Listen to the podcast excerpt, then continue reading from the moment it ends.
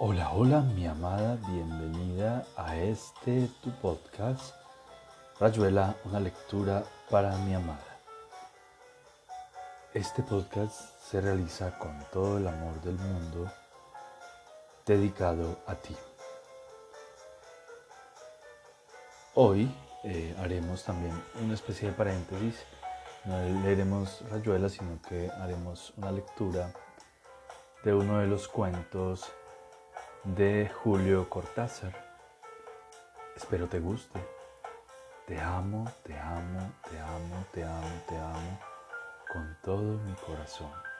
Te amo, mi amada desconocida. Este cuento es titulado El retorno de la noche. Uno se duerme. Eso es todo Nadie dirá jamás el instante en que las puertas se abren a los sueños. Aquella noche me dormí como siempre y tuve como siempre un sueño. Solo que aquella noche soñé que me sentía muy mal, que me moría despacio, con cada fibra, un horrible dolor en el pecho, y cuando respiraba la cama se convertía en espadas y vidrios. Estaba cubierto de sudor frío. Sentía ese espantoso temblor de las piernas que ya una vez, años atrás, quise gritar para que me oyeran. Tenía sed, miedo, fiebre, una fiebre de serpiente, viscosa y helada. A lo lejos se oía el canto de un gallo y alguien desgarradoramente silbaba en el camino. Debí soñar mucho tiempo, pero sé que mis ideas se tornaron súbitamente claras y que me incorporé en la oscuridad, temblando todavía bajo la pesadilla. Es inexplicable cómo la vigilia y el ensueño siguen entrelazados en los primeros momentos de un despertar, negándose a separar sus aguas. Me sentía muy mal, no estaba seguro de que aquello me hubiera ocurrido pero tampoco me era posible suspirar, aliviado, y volver a un sueño ya libre de espantos. Busqué el velador y creo que lo encendí, porque los cortinados y el gran armario se anunciaron bruscamente a mis ojos. Tenía la impresión de estar muy pálido. Casi sin saber cómo, me hallé de pie, yendo hacia el espejo del armario, con un deseo de mirarme a la cara, de alejar el inmediato horror de la pesadilla. Cuando estuve en el armario, pasaron unos segundos hasta comprender que mi cuerpo no se reflejaba en el espejo. Bien despierto, habría sentido erizárseme el cabello, pero en ese automatismo de todas mis actitudes me pareció simple explicación el hecho de que la puerta del armario estaba cerrada y que por lo tanto el ángulo del espejo no alcanzaba a incluirme. Con la mano derecha abrí rápidamente la puerta. Y entonces me vi, me vi, pero no a mí mismo. Es decir, no me vi ante el espejo. Ante el espejo no había nada. Iluminado crudamente por el velador estaba el lecho y mi cuerpo yacía en él con un brazo desnudo colgando hasta el suelo y la cara blanca sin sangre. Creo que grité, pero mis propias manos ahogaron el alarido. No me atreví a darme vuelta, a despertar de una vez. Ni siquiera se afirmaba en mí, atonía la absurda irrealidad de aquello. De pie frente al espejo que no devolvía mi imagen, seguí mirando lo que había a mi espalda comprendiendo poco a poco que yo estaba en la cama y que acababa de morir. La pesadilla. No, no había sido eso, la realidad de la muerte. Pero ¿cómo? ¿Cómo? No llegué a formular la pregunta. Una asombrosa sensación de cosa inevitable consumada entró en mi conciencia. Creí ver claro, me pareció que todo quedaba explicado pero no sabía qué era lo que veía claro y cómo podía explicarse todo. Despacio me aparté del espejo y miré el lecho. Era tan natural, Vi que yacía un poco de costado, que tenía un comienzo de rigidez en la cara y en los músculos del brazo. Mi cabello derramado y brillante estaba húmedo de una agonía que yo había creído soñar, de desesperada agonía antes de la anulación total. Me acerqué a mi cadáver, toqué una mano y me rechazó su frío. En la boca había un hilo de espuma y gotas de sangre se encendían en la almohada informe, torcida, casi debajo de la espalda. La nariz, repentinamente afilada, mostraba venas que yo había desconocido hasta ahora. Comprendí todo lo que había sufrido antes de morir. Mis labios estaban apretados, malvadamente duros, y por entre los párpados entreabiertos me miraban mis ojos verde azules con un reproche fijo. Pasé de la calma al estupor brutalmente. Un segundo después estaba refugiado en el ángulo opuesto al que ocupaba la cama, convulso y tiritante. Mi severa tranquilidad allí en el lecho era casi un ejemplo, pero no sentía sobre mí los latigazos de la locura y me aferraba el miedo como a un reparo que eso fuera posible, que yo estuviese ahí, a tres metros de mi cuerpo retraído en su muerte, que la noche y la pesadilla y el espejo y el miedo y el reloj marcando las tres y diecinueve y el silencio. Se llega al ápice y hay que bajar. Mis nervios, mis nervios se tornaron laxos, despacio. Me volví a la calma, a un dolor dulce, a un llanto que era como una mano de amigo asomándose desde la sombra. Apreté esa mano y me dejé ir, inacabablemente. inacabablemente. Entonces estoy muerto. Nada de investigaciones sobre el absurdo. Ahí estoy, soy prueba suficiente, cada vez más rígido y más lejano. El resorte tenso se ha quebrado y aquí que yazgo en ese lecho entornando los ojos, ante la luz que aleja la noche de su presa. Muerto, nada más simple, muerto, que tiene de irreal de pesadilla, de muerto, que estoy muerto, levanto el brazo de mi cadáver y lo arropo, ahí estará mejor, nada de preguntas, todo es rigurosamente esencial y primitivo, esquema de la muerte, sí, pero no, Nada de problemas, ya sé, ya sé que además de mí mismo, muerto en la cama, estoy aquí en este otro lado. Pero basta, basta de eso. Ahora hay otra cosa en que pensar. Nada de preguntas. Una cama conmigo, muerto. El resto es simple.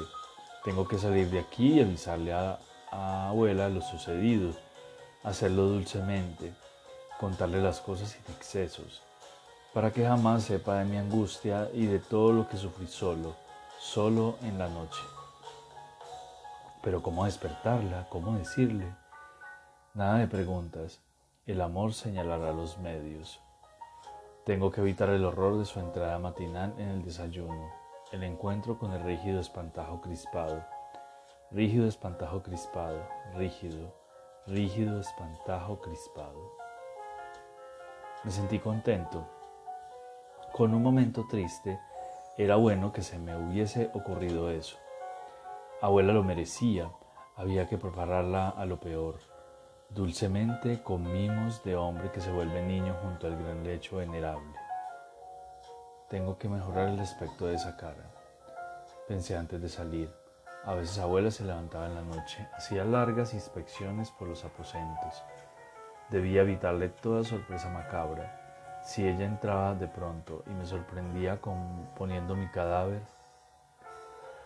cerré con llave y me puse a la tarea, en paz conmigo mismo.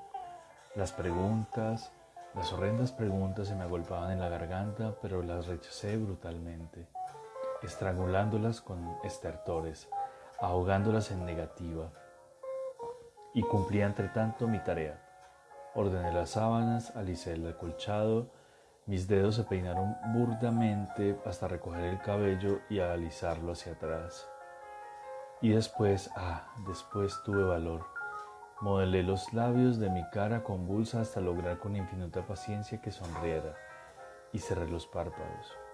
Los apreté hasta que obedecieron y mi rostro hubo tomado la fisonomía de un joven santo que ha gozado su martirio, de un Sebastián contento de saetas. ¿Por qué había tanto silencio? ¿Y por qué asomaba ahora una voz en mis recuerdos, una voz oída con lágrimas alguna vez, la voz de una mujer negra cantando? Sé que el Señor ha puesto su mano sobre mí. Nada de eso tenía asidero alguno. Acaecía solamente. Imagen desgajada, yo, erecto ante mi cuerpo frío y ceremonioso, muerto con la falsa dignidad que acababa de conferirle mi destreza.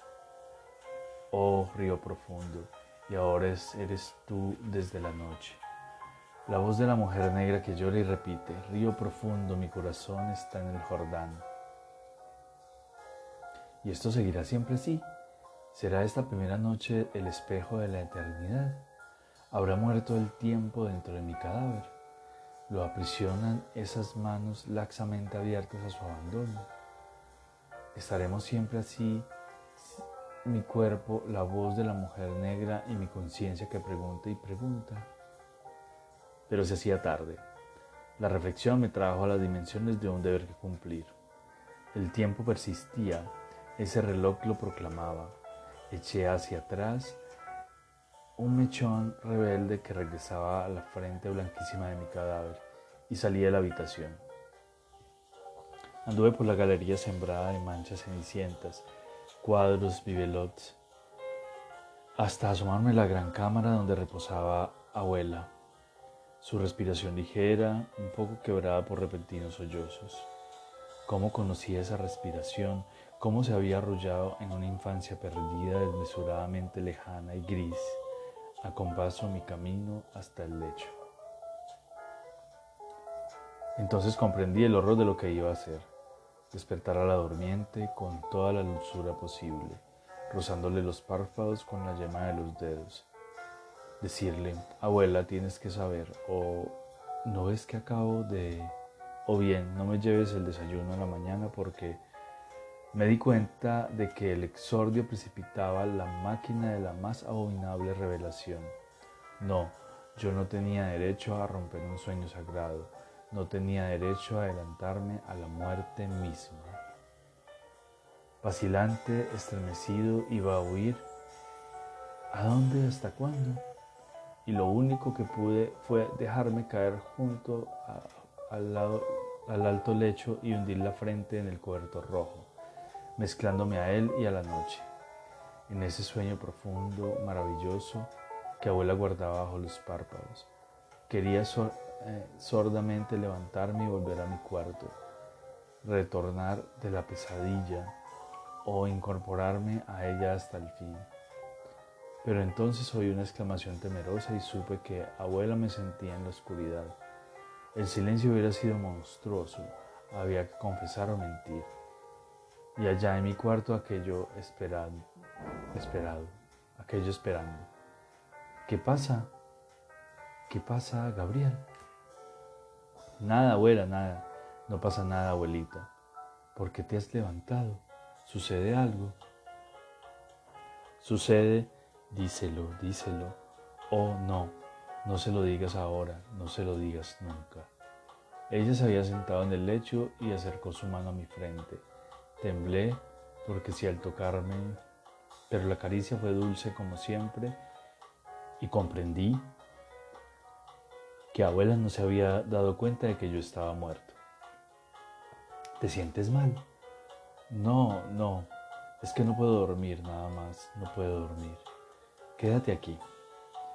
Me siento bien ahora. Duerme, abuela, yo volveré a mi cama. Bebe agua, hace pasar el insomnio. Si abuela la beberé, pero duerme, duerme. Ya tranquila, ella se entregaba a su cansancio. La besé en la frente, sobre los ojos. Allí era tan dulce besarla, y cuando me levanté para salir, con la cara ceñida de lágrimas, me llegó lejanamente la voz de la mujer negra, desde alguna parte antigua, querida y olvidada. Mi alma está anclada en el Señor. Es que no puedo dormir, La mentira se prestó a mis pies mientras desandaba el camino. Frente al aposento tuve un instante de sorda esperanza. Todo aparecía claro, distinto. Me bastaría abrir la puerta para desvanecer los fantasmas. El lecho vacío, el espejo fiel y una paz de sueño hasta la mañana. Pero allí estaba yo, muerto, esperándome. La sonrisa falsamente lograda me recibió burlonamente y el mechón de cabellos había vuelto a caer sobre la frente y mis labios ya estaban, estaban ya alejados de su antiguo color, cenicientos y crueles en su arco definitivo. La presencia odiosa me rechazó. Iluminado por el velador de crudos resplandores, mi cadáver se ofrecía con volúmenes espesos innegables. Sentí que en mis manos se despertaba el deseo de balanzarme al lecho y desgarrar esa cara con uñas rabiosas. Leí la espalda en un vértigo de llanto y me lancé a la calle desierta, teñida de luna. Y entonces caminé.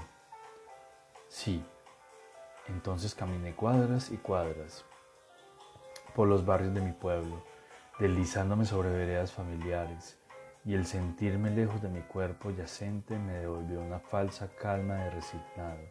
Me puso en la conciencia de serenidad inútil que invitaba a meditar. Así caminé inacabablemente, construyendo algo, construyendo bajo la fría luna de las altas horas la teoría de mi muerte, y que había haber hallado la justa verdad. He dormido y he soñado. Sin duda mi propia imagen anduvo por las dimensiones inespaciales de mi sueño, inespeciales e intemporales, dimensiones únicas, extrañas a nuestra limitada cárcel de la vigilia. Estaba en la plaza, debajo del tilo antiguo. He despertado de pronto, quién sabe por qué, demasiado pronto. Ahí yace la clave de mi actual condición. No se despierta uno a la muerte. Yo he vuelto con tanta rapidez a mi país eh, a mi país humano que mi imagen, la del sueño, aquella que era en ese momento recipiente de vida y mi pensar, no tuvo tiempo de volverse. Y acaeció así la división absurda, mi sorpresa de imagen onírica desgajada de su origen y mi cuerpo que hubo de pasar de la pequeña muerte del reposo a la muerte grande en que sonríe, en que sonríe ahora. Apuntaba una flecha gris en los paredones lejanos. Ah, nunca debí despertar tan bruscamente. Esta imagen mía hubiese vuelto a su cárcel espesa de huesos y carne. Si había de morir, hubiésemos muerto juntos. Si soportar este desdoblamiento cuyo alcance no puedo medir. La vida es el tiempo ¿Qué martilla a mí esta idea? La vida es el tiempo, pero este tiempo mío de ahora es más horrible que toda muerte. Es muerte consciente, es asistir a su propia descomposición desde la cabecera hasta un lecho monstruoso y la orquesta del amanecer afirmaba despacio sus cobres. Allá he quedado, espacio absoluto, aquí estoy, tiempo vivo. Se han roto los cuadros de la realidad, mi cadáver es no siendo más, mientras que yo alcanzo apenas el humor de mi no ser. Tiempo puro que no puede aplicarse a ninguna fama. Es espectro que la mañana desnudará los ojos sombríos de la gente. Y era ya casi de, de día. Se me ve, soy invisible. Abuela, me hablo, me acaricio, pero el espejo no quiso reflejarme, permaneció inmutable. ¿Quién soy? ¿Qué fin va a tener esta mascarada abominable? Descubrí que estaba otra vez ante las puertas de casa y un estridente canto de gallo me bañó en la angustia de lo inmediato. Esa la hora en que abuela me llevaría al desayuno. La iglesia asestaba sus primeras flechas hacia el cielo. La hora en que abuela entraría a mi cuarto y me encontraría muerto. Y yo, parado en la calle, iba a escuchar el alarido, las primeras carreras, el estertor inexplicable de la revelación consumada. No sé por qué pasó por mí. Entre desalado en mi cuarto, la luz de la mañana se hacía muy blanca en mi cadáver cuando me agazapé a los pies del lecho. Creía oír ya un rumor de la galería. Abuela, casi caí sobre mí mismo aferrando esos hombros de mármol, sacudiéndome como un loco, apretando la boca.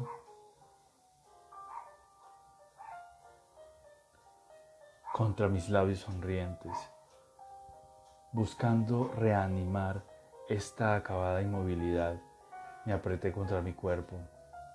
Quise romperle los brazos con mis garfios, succioné desesperadamente la boca rebelde, quebré mi honor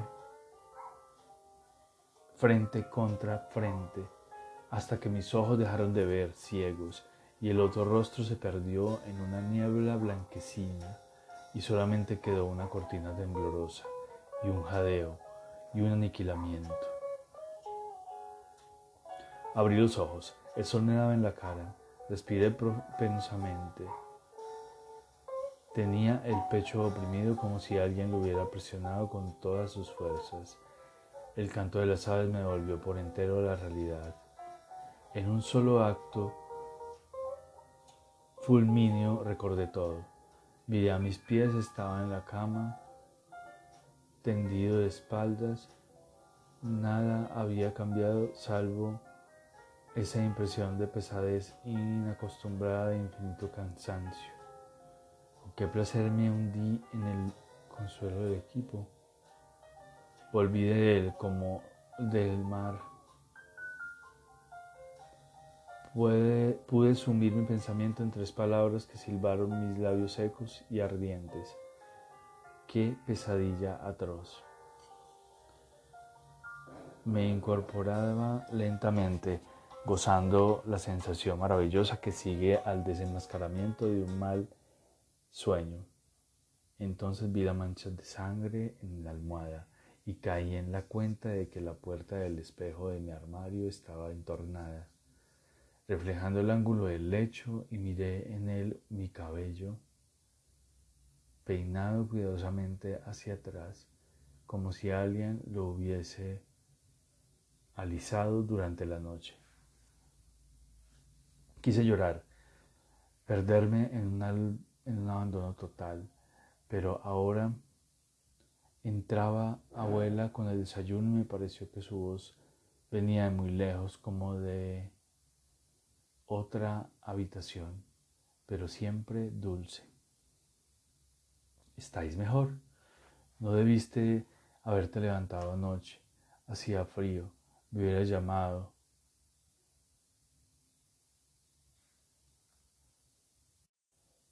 Si tenías insomnio, no vuelvas más a levantarte así en plena noche.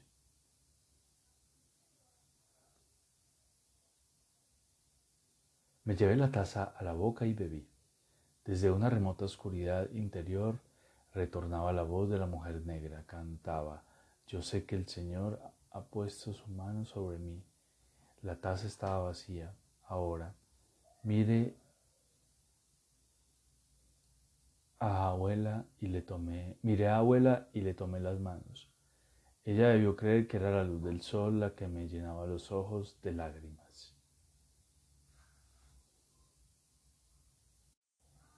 Y aquí termina Rayuela, una lectura para mi amada. Espero te haya gustado este relato. Fue, fue leído con todo el amor del mundo para ti. Te amo, te amo, mi preciosa desconocida, mi amada hermosa, razón de mi existir.